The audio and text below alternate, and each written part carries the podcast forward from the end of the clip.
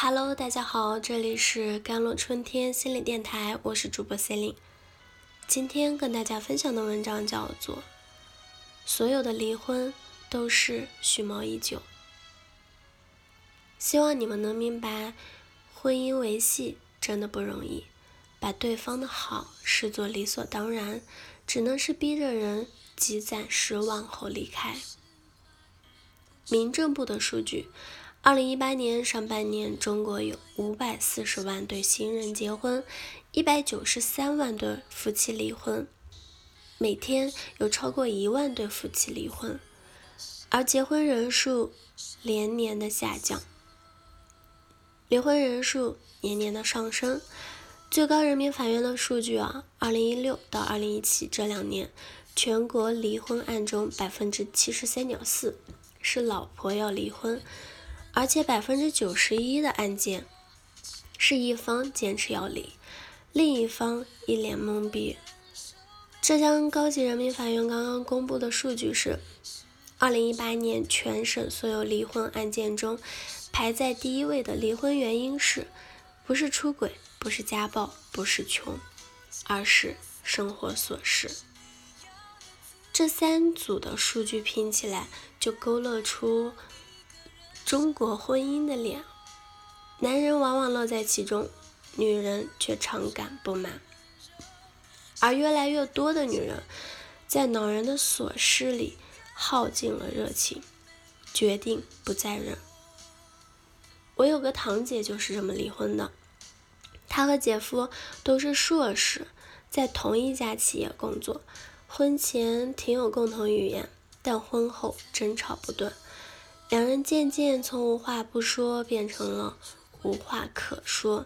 姐姐总觉得姐夫太自私小气，说起来也都是零零碎碎。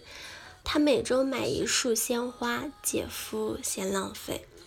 她想借五万给娘家弟弟结婚，姐夫不肯。姐夫回家就玩游戏，不碰一点家务。一盘菜炒好了。姐姐还没上桌，姐夫已经把虾仁挑着吃完了。孩子发烧，姐夫就借口开会，让姐姐请假去医院。其实他根本没有开会。说起来没有一件大事，但还是爆发了。那天，姐夫在玩手机，姐姐拖地，拖到他那时，他说：“你抬下脚。”她老公没有抬脚。他就拍拍他胳膊说：“你抬下脚。”没想到他正玩到激烈处，他一拍，她的老公打输了。她老公当时就怒了，冲她大吼：“干嘛你碰我干嘛？怎么这么不长眼？”他看着他愤怒又难看的脸，他胡乱卷起的睡衣袖子，他肥硕的肚子，凌乱的头发，脑子里只有一个想法。算了吧，他没说话，平静的拖完地，洗干净手，去小区的河边走了一圈儿。很快想清楚了，非离不可。第二天，他跟姐夫谈了，姐夫没当真，以为他耍脾气吓唬他呢。第三天，他把离婚协议写好了，让她老公签字。姐夫有点懵，他根本不想离婚，开启了。拖延的战术。两个月后，姐姐起诉了，两家亲戚全知道了，一起开大会批判他。我也被拉去旁听。长辈们当然还是劝和了，说的无非还是老一套，不就是一句话的事儿吗？犯得着离婚吗？他也给你道歉了，你瞎折腾什么劲儿？姐姐被逼急了，情绪特别激动，几乎失控了。是小事吗？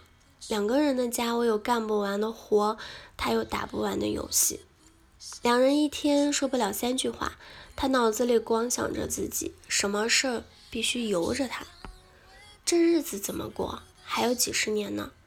你们说怎么过？我明明自己也能过好，为什么要在这个家里养个爷呢？这事我想了好几年，不是一时冲动。谁闲着没事儿就离婚玩？我至今记得姐姐当时激愤之下含泪的眼，记得她说的每一句话。是啊，其实女人最渴望稳定，而社会对离婚的女人也从来都不宽容。所以在绝大部分女人心里，离婚还是很重大的事。在决意离婚之前，她多半已经挣扎了无数次。你觉得突如其来，他其实蓄谋已久。真正压倒婚姻的，从来不就是最后那几个没洗的碗，那几句说错的话，而是天长日久的累积下来的不堪。忍受的琐碎，哪一次都是小事，但所有小事累积起来，就是钝刀子杀人，腐败了婚姻，蛰空了感情，最后终于那个家轰然倒塌。婚姻是件太复杂又太琐碎的事，大到生孩子、养老人、买房子，小到牙膏放在哪，黄瓜洗几遍。都需要两个人统一思想、协调一致，而对两个独立的大活人来说，这太难了。婚姻里必须要包容、要忍让、要了解。好的婚姻绝对不是你熬着我忍着，到忍不下去那天满怀怨气黯然散场，而是两个人一起付出、一起珍重，不冷漠、不消耗。不允许婚姻的小船被一件件不起眼的小事儿掀翻。好了，这就是今天的节目内容了。